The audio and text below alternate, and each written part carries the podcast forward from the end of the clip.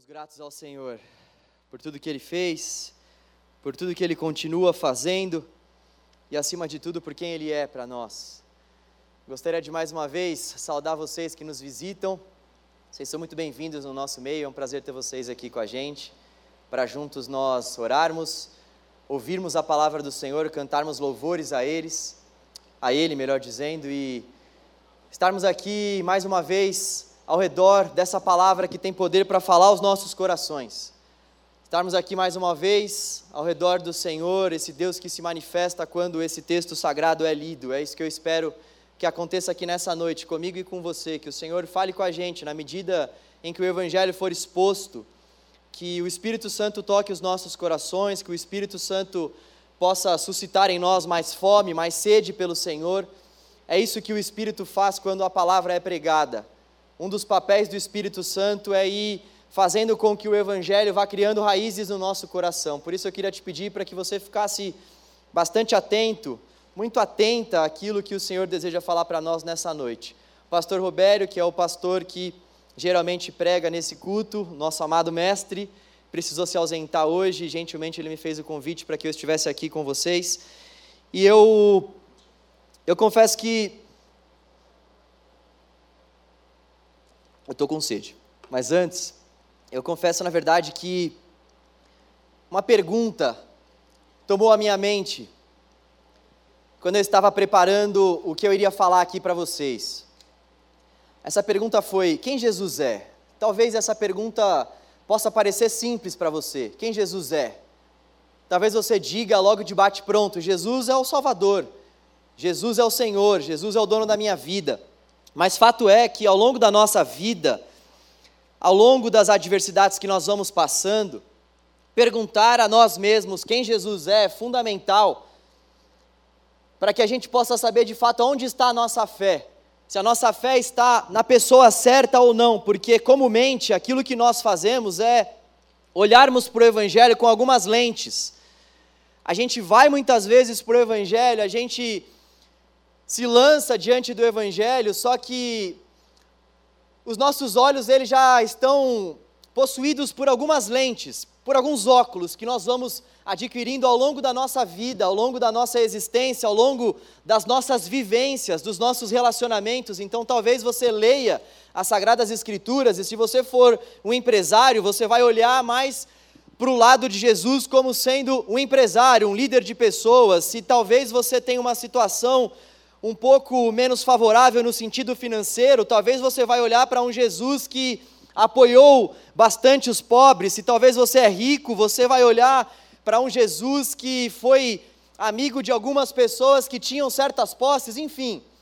Dependendo daquilo que nós passamos ao longo da nossa vida, nós vamos colocando esses óculos e a gente vai lendo as Sagradas Escrituras com esses óculos. E o nosso desafio, quando nós nos lançamos diante do texto, então, é tirarmos esses óculos, ainda que essa seja uma tarefa extremamente difícil, porque afinal de contas, grande parte desses óculos fazem parte da nossa identidade. Mas esse é um grande desafio que nós temos que fazer sempre quando nós vamos até as Sagradas Escrituras. Nós precisamos tirar os nossos óculos e extrair do texto com a ajuda do Espírito que de fato o Senhor quer que a gente extraia e aplique ao nosso coração. Deus sabe disso. Deus sabe que nós precisamos dessa revelação da parte dele para que nós consigamos extrair das sagradas escrituras aquilo que de fato o Senhor deseja que a gente extraia. E o que é interessante é que ao longo da história, para que o nome de Deus, para que o significado da figura de Deus, para que o conceito sobre Deus fosse estabelecido, fosse bem firmado, fosse conservado, em outras palavras, para que nós pudéssemos de fato saber quem Deus é, para que a gente pudesse ter acesso a quem Deus é, o que Deus fez ao longo do Antigo Testamento foi estabelecer para o seu povo, além de ter se revelado a eles, além de ter dado ao seu povo os dez mandamentos, além de ter levantado os profetas, uma coisa muito interessante que Deus fez foi estabelecer algumas festas, justamente para que o seu povo pudesse se lembrar de quem ele era de quem ele continua sendo, para nós que estamos lendo esse texto agora no século 21, e também para que nós, o povo de Deus, pudéssemos ter acesso aos grandes feitos do Senhor, para que uma vez que eu e você temos tido acesso a esses grandes feitos do Senhor, nós pudéssemos alegrar o nosso coração na certeza de que Deus não mudou, Ele permanece o mesmo, ontem, hoje e será assim eternamente.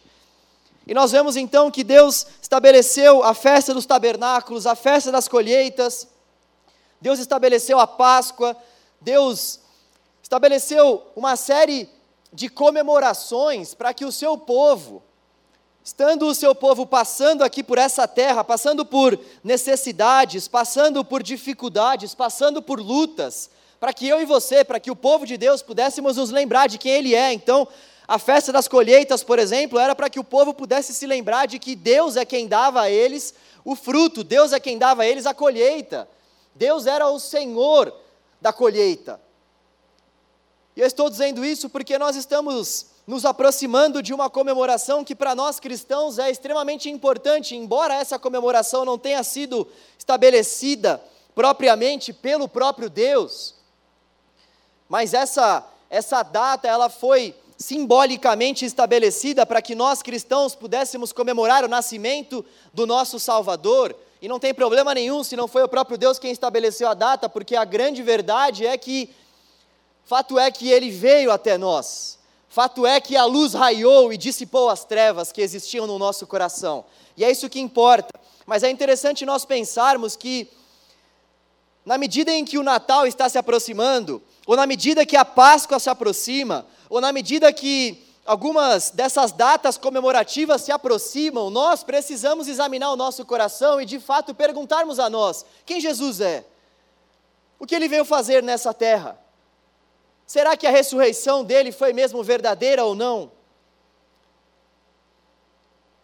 Que tipo de Messias eu estou adorando?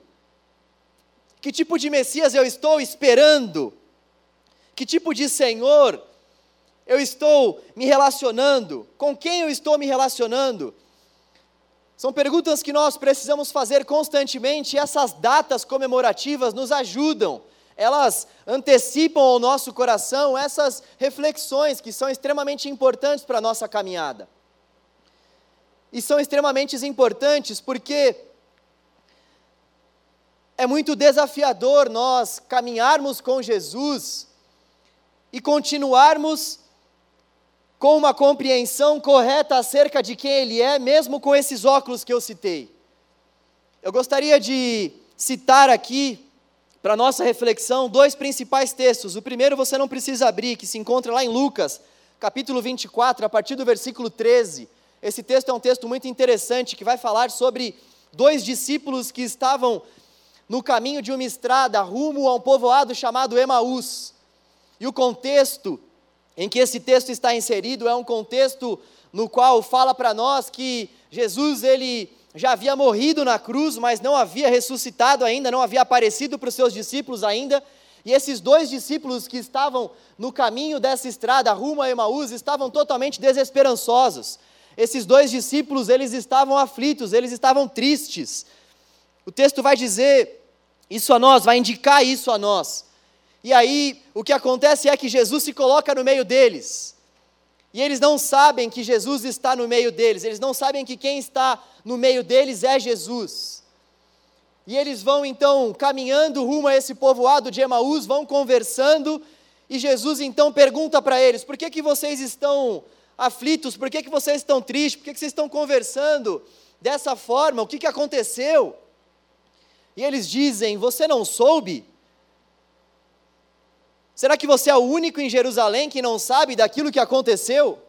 O que aconteceu foi que mataram aquele que iria trazer redenção a Israel. Mataram aquele que iria trazer redenção a Israel. E eram dois discípulos de Jesus.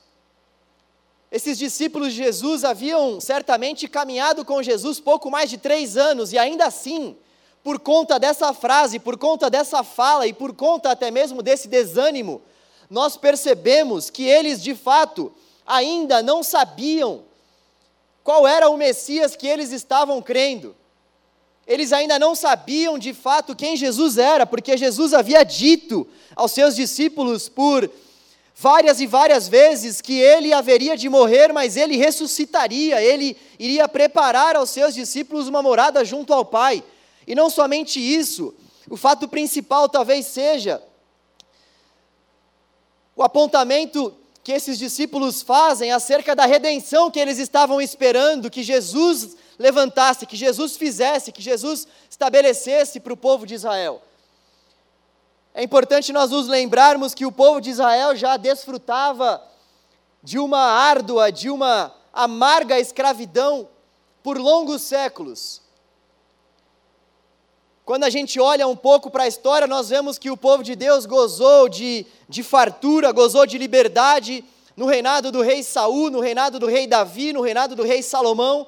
E depois do rei Salomão, nós vemos que o reino acabou se dividindo, e nós vemos que desde então o povo de Israel, o povo de Deus, nunca mais foi totalmente livre, o povo sempre foi subjugado por outras nações, essas nações foram trocando esse subjugamento, mas fato é que eles nunca mais desfrutaram da mesma liberdade, e esses discípulos que estavam caminhando com o Senhor Jesus, eles não haviam entendido o tipo de reinado que Jesus veio estabelecer nesse mundo. E olha que ele disse aos seus discípulos por várias vezes que o reino dele não era desse mundo. Mas os discípulos, esses dois principalmente, estavam esperando um libertador político, alguém que pudesse livrá-los das garras de Roma. Eles já não estavam mais aguentando esse subjugamento. E então eles interpretaram a vida de Jesus, eles interpretaram as obras que Jesus estava fazendo, como se Jesus fosse esse resgatador político, esse libertador, queria trazer essa redenção a eles em relação ao governo dos romanos, ou seja, eles não haviam entendido nada. E olha que eles caminharam lado a lado com Jesus. Eles não haviam entendido de fato que Jesus disse diante de Pôncio Pilatos que se ele quisesse, ele pediria ao seu pai e o seu pai enviaria anjos. E esses anjos poderiam a qualquer hora livrá-lo da morte.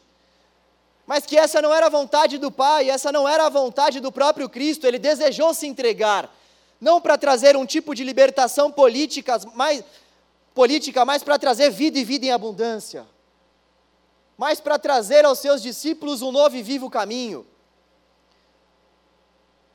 Olha só que coisa curiosa, esses discípulos estavam então caminhando com Jesus ao longo de alguns anos, eles viram uma série de milagres, eles viveram face a face com Jesus e ainda assim eles não haviam compreendido quem Jesus de fato era. Esse é um grande desafio para nós. Talvez eu e você já estamos na nossa caminhada com Jesus há alguns anos, mas talvez eu e você ainda não descobrimos de fato quem Jesus é. Talvez o nosso entendimento ainda não tenha sido tão clareado. Talvez existam alguns óculos ainda nos quais nós estamos nos apegando, alguns óculos que nós estamos colocando para olharmos para as Escrituras, alguns óculos que nós estamos colocando para nos relacionarmos com o Senhor, que estão fazendo com que a nossa visão fique turva, estão fazendo com que a nossa visão fique deturpada, escurecida, e nós não estamos conseguindo enxergar quem Jesus é. E o segundo texto que eu disse que eu gostaria de trazer para a nossa reflexão se encontra lá em João capítulo 6. Esse texto eu gostaria que você abrisse, por favor. João capítulo 6, a partir do versículo 26.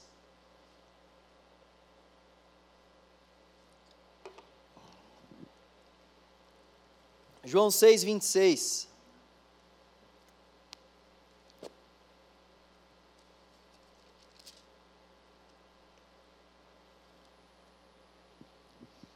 Antes de nós lermos, eu gostaria de propor uma pergunta para a nossa reflexão. E não somente propor uma, per uma pergunta, mas também trazer algumas respostas a essa pergunta. Esse texto ele está inserido em um contexto muito peculiar. Jesus já havia realizado alguns milagres, Jesus já havia realizado algumas curas, alguns sinais, alguns prodígios e maravilhas. E Jesus já estava bastante famoso até então. Jesus já tinha uma multidão de seguidores que o seguiam. que acompanhavam o seu ministério. E João capítulo 6, a partir do versículo 25 e 26, por ali, vai narrar para nós um discurso que Jesus profere a uma multidão. Nessa multidão existiam discípulos e nessa multidão também existiam pessoas que eram simpatizantes de Jesus. E o que nós vemos é que Jesus, ao longo desse longo discurso, nós vamos ler algumas partes. Jesus ele está estabelecendo uma série de alicerces porque ele está percebendo que as pessoas estão o seguindo com alguns interesses deturpados e ele vai estabelecendo então alguns alicerces. E no final desse discurso, nós vemos que as pessoas elas acham aquilo que Jesus disse duro demais. E muitos discípulos acabam deixando de segui-lo, discípulos acabam deixando de segui-lo por achar esse discurso de fato duro demais. E a pergunta que eu gostaria de propor para nossa reflexão é a seguinte: por que esses discípulos acharam o discurso de Jesus duro demais? Ou também nós poderíamos utilizar uma outra pergunta, que na verdade faz menção à pergunta inicial: por que eles se frustraram com o Messias que eles estavam esperando? Por que, que eles estavam com essa visão distorcida sobre Jesus, sobre quem Jesus é? E por que que eles acharam esse discurso então duro demais? Versículo 26 vai falar para nós o seguinte: A verdade é que vocês estão me procurando, não porque viram os sinais miraculosos, mas porque comeram os pães e ficaram satisfeitos. Não trabalhem pela comida que se estraga, mas pela comida que permanece para a vida eterna, a qual o Filho do Homem lhes dará. Deus, o Pai, nele colocou o seu selo de aprovação. Aqueles discípulos acharam o discurso de Jesus duro demais porque o interesse deles era egocêntrico. Eles estavam pensando somente neles. Eles estavam pensando naquilo que Jesus poderia dar a eles, naquilo que Jesus poderia oferecer a eles, naquilo que Jesus poderia fazer em favor deles. Eles estavam com a motivação dos seus corações totalmente deturpada, totalmente equivocada. Eles estavam seguindo a Jesus e o contexto nos mostra isso. Eles estavam seguindo a Jesus porque eles queriam comer mais, eles queriam se deliciar naquela comida maravilhosa que Jesus estava dando a eles. Jesus havia acabado de multiplicar cinco pães e dois peixes e alimentado uma multidão. E eles então estavam seguindo a Jesus justamente porque eles estavam se fartando com aquilo que Jesus estava providenciando a eles, ou seja, eles estavam preocupados com a sua própria fome. Eles não estavam preocupados necessariamente em se abastecer da figura, da presença, na companhia de Jesus. Eles não queriam isso, eles não queriam a companhia meramente ou simplesmente de Jesus. Eles queriam aquilo que Jesus poderia oferecer a eles. Aqueles discípulos, eles estavam seguindo a Jesus não porque eles queriam ouvir os ensinamentos de Jesus, não porque eles entendiam que Jesus era um grande mestre, não porque eles entendiam que Jesus tinha palavras de vida para eles.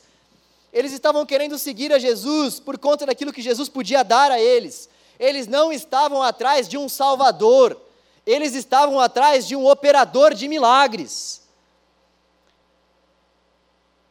Isso, isso sugere a nós uma questão que é muito importante, muito relevante para o nosso culto, para a nossa vida com o Senhor. Porque nós estamos em busca de Jesus. Porque nós seguimos a Jesus. Eu não sei se você já se fez essa pergunta, principalmente diante dos momentos de solidão, diante dos momentos onde na verdade você parece estar só, diante dos momentos onde eu e você estamos passando por alguma fraqueza, por alguma debilidade, você já parou para se perguntar por que eu estou seguindo a Jesus? ou até mesmo diante de um momento de fartura. Por que será que nós estamos seguindo a Jesus? Por que será que nós oferecemos a nossa vida a Jesus? Por que será que nós estamos aqui cultuando ao Senhor Jesus? Qual será que é a motivação do nosso coração? Recebermos alguma coisa da parte dele? Será que a motivação do nosso coração é porque ele tem multiplicado pães e peixes e nós estamos em busca disso? Será que a motivação do nosso coração é baseada naquilo que Jesus de fato pode nos dar, pode oferecer a nós, porque afinal de contas Ele é uma pessoa que pode realizar muitos milagres. Qual será que é a motivação do nosso coração quando nós buscamos esse relacionamento íntimo com o Senhor? Uma das coisas que nós podemos utilizar para medir a nossa motivação, para saber de fato se a nossa motivação está no lugar certo ou não, é a murmuração. Você tem murmurado contra o Senhor? Ou você tem tido um coração grato, como nós cantamos aqui, como o próprio pastor Paulo Frutuoso bem disse? Você tem tido esse coração que é agradecido a Deus, esse coração que agradece ao Senhor pelas pequenas e pelas grandes coisas também? Ou será que eu e você, a gente, de alguma forma, em algumas circunstâncias, a gente acaba murmurando contra o nosso Deus? Um outro medidor para nós sabermos a motivação que está habitando no nosso coração, nesse nosso relacionamento com o Senhor, é a oração. Quando a gente para para analisar as orações que nós temos feito ao Senhor, será que nós temos pedido mais do que agradecido? Será que quando a gente clama mesmo a Deus, nós sempre, na verdade, buscamos ao Senhor e buscamos clamar a Ele por conta de alguma coisa que Ele pode fazer a nós? Ou será que muitas vezes a gente se pega no nosso quarto ou a gente se depara com uma situação inusitada, onde nós estamos no metrô, no ônibus, ou indo para o trabalho, no carro, ou aonde quer que seja, e o nosso coração está cantando louvores e sendo grato ao Senhor? Qual a medição nós podemos fazer?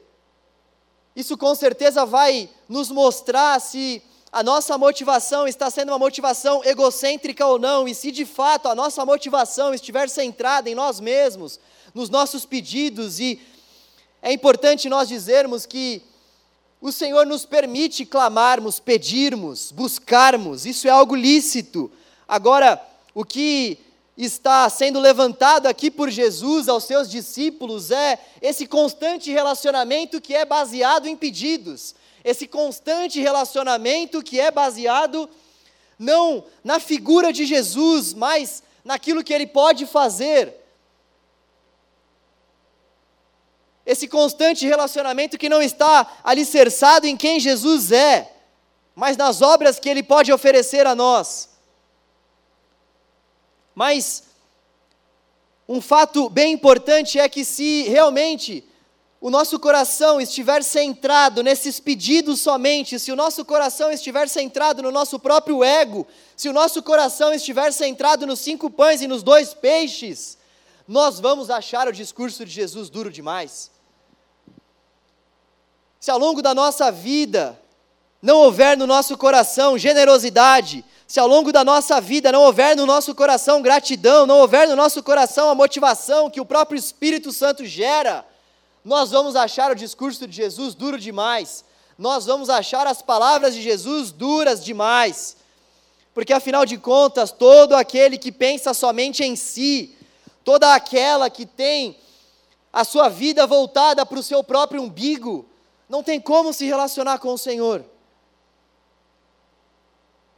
Não tem como se relacionar com aquele que, sendo Deus, veio a esse mundo não para ser servido, mas para servir e dar a sua vida em resgate de muitos. Aquele que poderia ter pensado em si próprio, aquele que poderia ter tido esse esse lado egocêntrico totalmente aflorado, mas se entregou e morreu.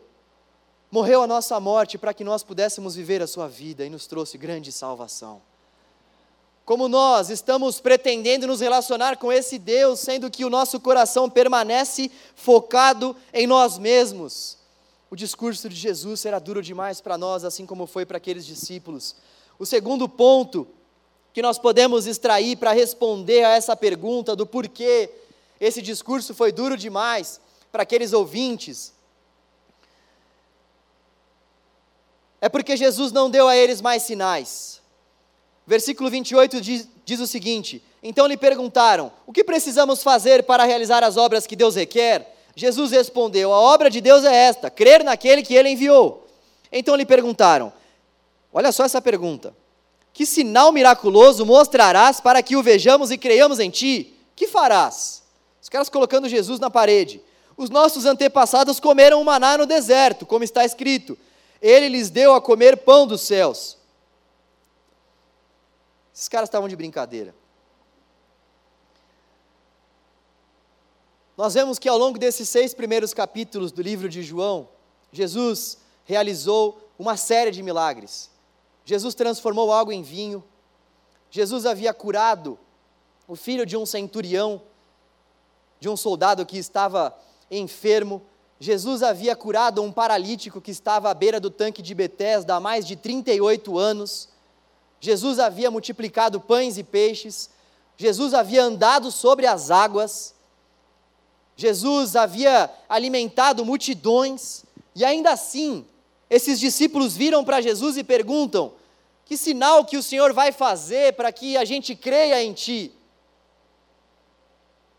O que, que o Senhor vai fazer para que a nossa fé seja depositada no Senhor? Porque eles ainda lançaram o Antigo Testamento contra Jesus. Porque os nossos pais, eles foram abastecidos por Moisés no deserto com o maná. O que, que você vai fazer por nós? Moisés fez isso aí pelo povo. E você? E Jesus então começa a dizer àqueles discípulos que, na verdade, ele, ele era muito maior do que Moisés. E que quem havia dado o maná para o povo no Antigo Testamento, para o povo no deserto, não havia sido Moisés, mas o próprio Deus. E Jesus se apresenta a eles como o pão da vida.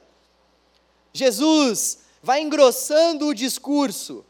Repare que Jesus está cada vez mais colocando as crenças errôneas que eles tinham em xeque. Jesus está dizendo a eles que, na verdade, o verdadeiro maná, ou seja, a verdadeira comida,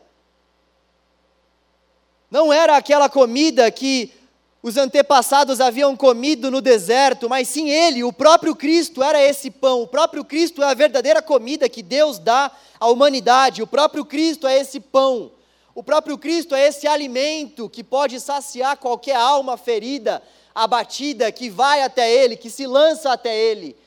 O próprio Cristo é esse alimento a todos aqueles que estão famintos, não o maná. O maná foi somente uma ilustração o maná foi somente algo que iria futuramente apontar para o próprio Senhor. O maná foi um sustento que Deus deu ao povo para mostrar para o povo que Ele era o Senhor sobre toda e qualquer circunstância. Mas a grande verdade é que o verdadeiro maná, o verdadeiro pão que desceu do céu é o próprio Cristo. É isso que ele estava dizendo para os seus discípulos, porque eles estavam querendo Jesus e mais alguma coisa. Eles estavam em busca de Jesus e mais alguma coisa. Jesus e mais uns, pãos, mais uns pãozinhos. Jesus e mais pãezinhos. Me, me perdoem os padeiros aí, os donos de padaria. Jesus e mais alguns peixinhos. Jesus e mais alguns milagres. Jesus e mais alguns benefícios. Jesus e mais algumas regalias. Jesus e mais algumas benfeitorias. Jesus e mais algumas maravilhas aqui, sinais ali. Eles não estavam se contentando com a presença de Jesus unicamente. John Piper tem um livro que é muito interessante, se chama Plena Satisfação em Deus. E nesse livro ele vai trabalhar a tese que diz o seguinte: a nossa plena satisfação precisa estar no Senhor. E na medida em que nós vamos desenvolvendo um relacionamento com Ele, um relacionamento próximo, íntimo com Ele, nós vamos aprendendo a ter essa plena satisfação nele e nós não vamos mais desejando outras coisas a não ser o próprio Deus. Quando nós olhamos para o texto de Êxodo 33, nós vemos que Moisés está diante de uma situação na qual ele havia sonhado por muitos anos, na qual o próprio povo havia esperado e desejado por longos anos. O povo já havia passado pela escravidão no Egito, o povo havia passado pelo deserto, o povo estava prestes a entrar na terra prometida. Só que o povo havia cometido uma série de pecados contra Deus e Deus disse que não ia entrar com eles na terra. E Moisés, então, em Êxodo capítulo 33, versículo 15 e 16, faz uma declaração de amor ao Senhor. O Senhor então diz que não vai entrar na terra, porque se ele entrar na terra, ele iria consumir o povo por conta dos seus pecados. E Moisés então diz: Senhor, se o Senhor não for conosco, nem nos faça subir nessa terra, nem nos faça entrar nessa terra se o Senhor não for conosco. Moisés está fazendo uma declaração de amor a Deus, ou seja, não me importa os benefícios da terra, não me importa aquilo que essa terra pode me oferecer, não me importa se essa terra emana leite e mel, não me importa se essa terra seja desejada, sonhada pelos nossos antepassados e nós estamos agora à beira de desfrutarmos dos benefícios dessa terra, não importa. O que importa é a Sua presença, o que importa é a Sua companhia, o que importa é o Senhor ir conosco, porque se o Senhor não for conosco, essa terra não poderá nos dar satisfação alguma. Se o Senhor não for conosco, nós seremos extremamente infelizes. Se o Senhor de fato não for a nossa plena satisfação, o que vai adiantar nós sermos promovidos? O que vai adiantar nós casarmos? O que vai adiantar nós alcançarmos algum tipo de bênção, de vitória, se de fato o nosso coração não estiver plenamente satisfeito com Jesus, mas se ele precisar sempre de Jesus e mais alguma coisa, o nosso coração precisa de fato aprender a descansar, a se aquietar no seu Senhor. O nosso coração precisa encontrar descanso, deleite, regozijo, refrigério para a alma.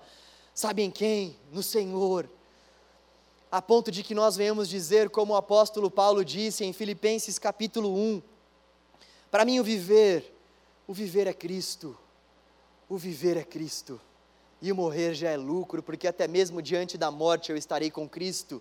Morrer é estar com Cristo, e quando nós temos essa plena satisfação em Cristo, fato é que nós estamos preparados para viver todos e quaisquer desafios que essa vida nos trouxer. Quando nós estamos com a nossa plena satisfação alicerçada no Senhor, nós podemos dizer, como o apóstolo Paulo disse em Romanos 8, as nossas leves e momentâneas tribulações não podem, de forma alguma, ser comparadas com a glória que em nós será revelada. Quando nós temos a nossa plena satisfação colocada no Senhor, nesse relacionamento íntimo com Ele, tudo para nós é lucro. Tudo para nós é lucro. É isso que o Senhor deseja. Fé na pessoa dele. Satisfação na pessoa dele. Ah, mas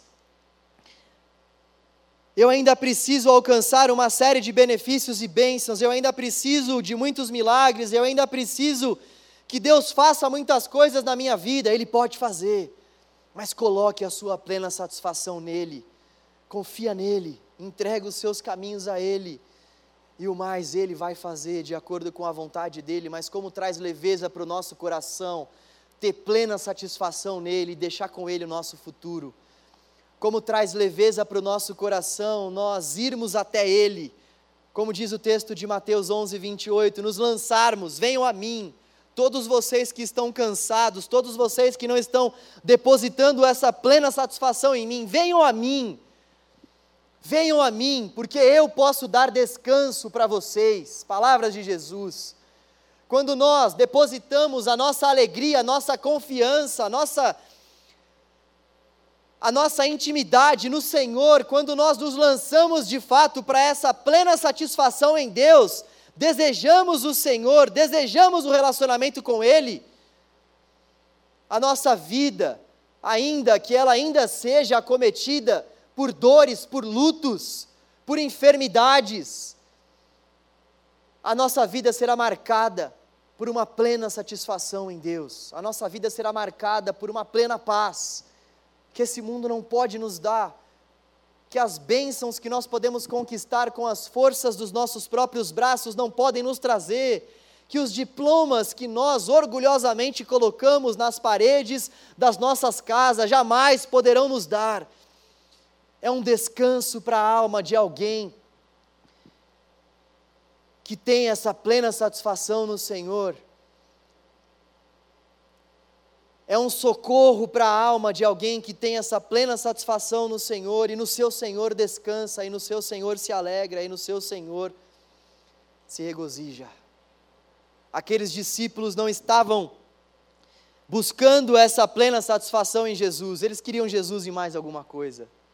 Que Deus nos livre de querermos Ele e mais alguma coisa, fazendo comparação com Ele, colocando a nossa fé em pé de igualdade. Em terceiro lugar, o discurso de Jesus foi duro demais para muitos ali, porque Jesus desconstruiu aquilo que eles acreditavam. Leia comigo a partir do versículo 32. Declarou-lhes Jesus: Digo-lhes a verdade, não foi Moisés quem lhes deu o pão do céu, mas é meu Pai quem lhes dá o verdadeiro pão do céu. Pois o pão de Deus é aquele que desceu do céu e dá vida ao mundo. Disseram eles: Senhor, dá-nos sempre desse pão. Então Jesus declarou: Eu sou o pão da vida. Aquele que vem a mim nunca terá fome, aquele que crê em mim nunca terá sede. Jesus desconstruiu aquilo que eles tinham como raiz. Jesus mexeu em duas coisas extremamente importantes para qualquer judeu: Moisés e o maná. Como eu disse, ele então desconstruiu o fato de que Deus havia dado, ou melhor, que Moisés havia dado o maná, e estabeleceu o princípio de que Deus deu o maná, e ele também desconstruiu o conceito de que o maná era esse pão do céu, o pão do céu era o próprio Cristo. E ele então estabelece esse alicerce de que ele é o pão da vida.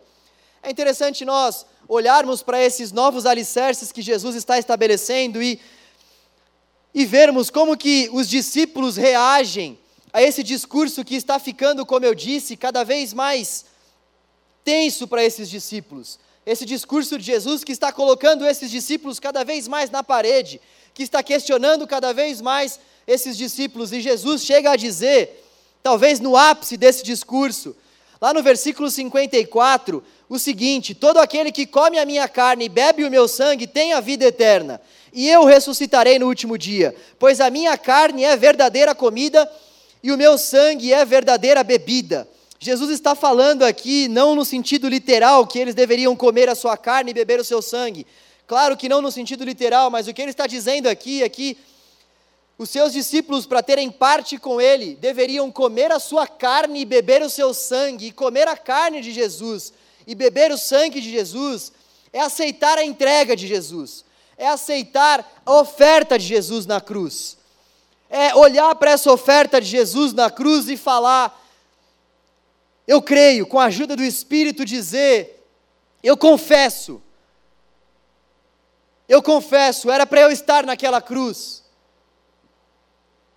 Comer a carne de Jesus e beber o sangue de Jesus é olhar para a obra que ele fez na cruz e dizer: Eu tenho parte nisso, eu deveria estar ali. E Jesus então diz aos seus discípulos que eles deveriam fazer isso, comer a sua carne e beber o seu sangue. E os discípulos ficaram atordoados com essas palavras de Jesus, porque essas palavras mexiam com as raízes deles. O sangue para um judeu era algo precioso. Tanto é que eles não comiam nenhum tipo de alimento que tivesse algum sangue, porque eles entendiam que o sangue era sagrado. E aí vem Jesus, sabendo disso, é óbvio, e diz a eles que eles deveriam comer a sua carne e beber o seu sangue. Jesus está mexendo em algumas raízes que eles tinham. Jesus está chacoalhando a fé daqueles discípulos, porque é justamente isso que o Evangelho faz comigo e com você. Quando nós entregamos a nossa vida para o Senhor Jesus, o que acontece conosco é que Jesus ele dá uma chacoalhada nas nossas raízes. Ao longo da nossa vida, nós vamos trazendo para nós muitas crenças, muitos pensamentos, muitos falsos ídolos, falsos deuses. E nós vamos nos relacionando com Jesus, e o que deve acontecer, na medida em que nós vamos nos relacionando com esse Deus, é que o Senhor vai trabalhando nessas raízes que o Senhor vai chacoalhando essas estruturas. Então, quando nós olhamos para o Evangelho, quando nós nos deparamos com o fato de que o Evangelho, as palavras de Jesus devem mexer com as nossas raízes, o que isso quer dizer a nós? O que isso quer dizer é que Não dá para eu e você continuarmos não desejando perdoar aquelas pessoas que estão próximas a nós. Não dá para você, pai, não dá para você, marido, não perdoar o seu filho. Não dá para o Evangelho não mexer nesse tipo de raiz na sua vida. Não dá para você, mãe, dizer que você não consegue amar o seu filho ou a sua filha. Não dá para você, cônjuge, não conseguir ter paz com a sua esposa e viver na inimizade. Se o Evangelho não está mexendo nessas raízes da nossa vida, não é o Evangelho que nós estamos de fato acreditando. Se o Evangelho não está balançando essas nossas estruturas, não é Jesus que nós estamos seguindo.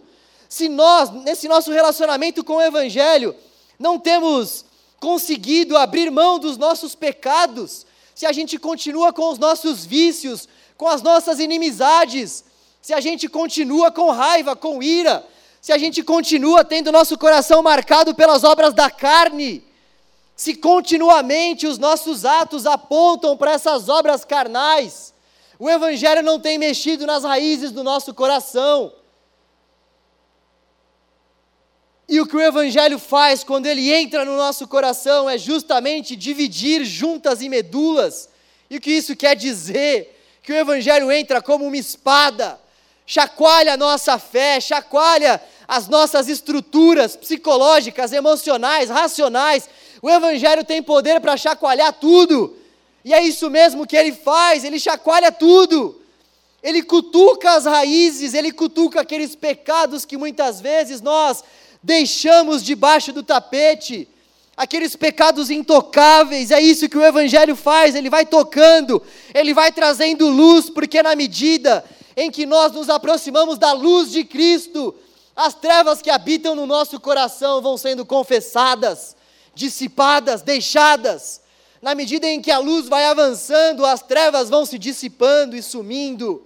É isso que o Evangelho faz. É isso que a palavra do Senhor promove ao nosso coração. Por isso que é importante nós cantarmos a palavra. Por isso que é importante o texto ser exposto. Por isso que é importante nós lermos a palavra nos nossos momentos de devoção. Porque é só o Evangelho que consegue mexer nessas raízes. E se não houver mudanças nessas nossas raízes, nós estaremos nos enganando, porque ao Senhor ninguém engana, mas nós estaremos nos enganando nesse nosso relacionamento com Ele, achando que nós estamos cada vez mais parecidos com Jesus, mas a grande verdade é que nós, se agirmos dessa forma, estamos olhando no espelho e não contemplando a face de Cristo, mas vendo o nosso próprio rosto.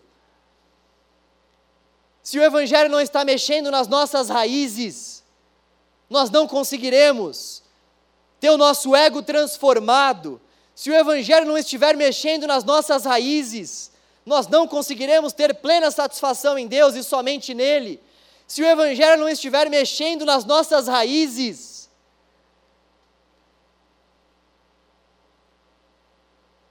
nós não encararemos essa vida com Cristo como algo extremamente satisfatório para o nosso coração. Se o Evangelho não estiver mexendo nas nossas raízes, nós não nos pareceremos mais com o nosso Deus e tudo que mais nós devemos desejar é olharmos para o espelho, como disse o apóstolo Paulo, e não contemplarmos a nossa própria face, mas contemplarmos a face de Cristo, reluzindo na nossa face tudo que mais nós devemos desejar é o nosso Senhor sendo formado em nós, é o caráter de Cristo sendo aperfeiçoado no meu e no seu caráter. Tudo que mais nós devemos desejar é de fato esse relacionamento próximo com o Senhor, de modo que, na medida em que nós vamos nos relacionando com Ele, nós vamos nos tornando cada vez mais parecidos com aquele que nós dizemos amar. O Evangelho precisa mexer com as nossas raízes. Quando foi a última vez quando foi a última vez que você em oração, ou que você diante de um culto, ou que você clamando a Deus, teve o seu pecado revelado e teve as suas raízes balançadas pelo Evangelho? Quando foi a última vez que você foi exortado por alguma pessoa próxima, ou alguma pessoa que Deus levantou na comunidade, que talvez nem fosse tão próxima assim, mas que apontou com amor algum pecado seu, que apontou alguma mudança nas raízes que você precisa e que eu também preciso. Quando foi a última vez que isso aconteceu? Nós temos uma tendência a não buscarmos esse tipo de pessoa, a não fazermos esse tipo de oração, a não ouvirmos a voz do Espírito nos conduzindo a essa vida de mudança de raízes. Nós temos essa tendência a continuar com esses pecados intocáveis. Nós temos essa tendência, assim como esses discípulos, a não desejar que Deus mexa no maná em Moisés, ou seja, nas nossas estruturas. A gente vai adquirindo essas estruturas para nós mesmos e nós não queremos que ninguém mexa, que ninguém fale. Quando alguém fala, quando alguém toca na ferida, a gente começa a ver alguma forma para acusar essa pessoa que está sendo um instrumento de Deus na nossa vida. A gente logo começa, nossa, mas essa pessoa está falando isso para mim, nem vem na igreja, está falando isso para mim. Mas essa pessoa nem tem vida com Deus, olha só a família, olha só. A gente começa a achar um monte de desculpa para não entender que é Deus de fato quem está falando conosco. Que Deus nos livre, que Deus nos livre desse coração egoísta, desse coração duro, desse coração endurecido que ouve a palavra e não se rende, que ouve o Evangelho, que está aqui constantemente, que participa de ministérios, que tem envolvimento com a igreja, mas é um envolvimento meramente religioso, porque o Evangelho não alcança, o Evangelho não, não mexe nas raízes. Que Deus nos livre disso, que Deus possa ao longo dessa sua semana, falar com você. Essa é a minha oração, para que o Senhor também faça isso comigo, para que Ele revele quais são essas nossas raízes, essas minhas raízes e essas suas raízes, que precisam de conserto da parte de Deus, que precisam dessa chacoalhada da parte do Espírito. Nós não podemos constantemente nos relacionarmos com a palavra de Deus e acharmos em todo o tempo que, que que o que está sendo pregado não é para nós, mas é para a pessoa que está ao nosso lado. Que aquilo que está sendo pregado é para quem está chegando agora na fé, não para nós. Eu, eu tenho muitos anos de cristianismo. Eu tenho uma fé estabelecida. Quem me batizou foi o pastor Enéas. Que Deus o tenha, não estou falando mal do senhor, viu, pastor? Mas a gente vai trazendo essas desculpas. Isso é algo extremamente diabólico. Isso é algo extremamente diabólico. Se tem uma coisa que Satanás de fato deseja, se tem uma coisa que o nosso adversário quer, é que a gente continue achando que está tudo bem e que não precisamos de conserto em nenhuma área. Que Deus nos livre, que Deus nos livre desse relacionamento com Ele sem esse toque do Espírito, que Deus nos livre de vivermos uma rotina eclesiástica. Isso vale para mim, para nós, que estávamos aqui também ministrando. Isso vale para todos nós, que Deus nos livre dessa vida cega, dessa vida com os olhos vendados e com os ouvidos tapados. E os discípulos, depois de terem ouvido todo esse discurso, viraram para Jesus e disseram o seguinte: versículo 66, na verdade. Daquela hora em diante, Muitos dos seus discípulos voltaram atrás e deixaram de segui-lo. Jesus perguntou aos doze: Vocês também não querem ir? Vocês também não querem ir, perdão? Versículo 68. Simão Pedro lhe respondeu: Senhor, para quem iremos?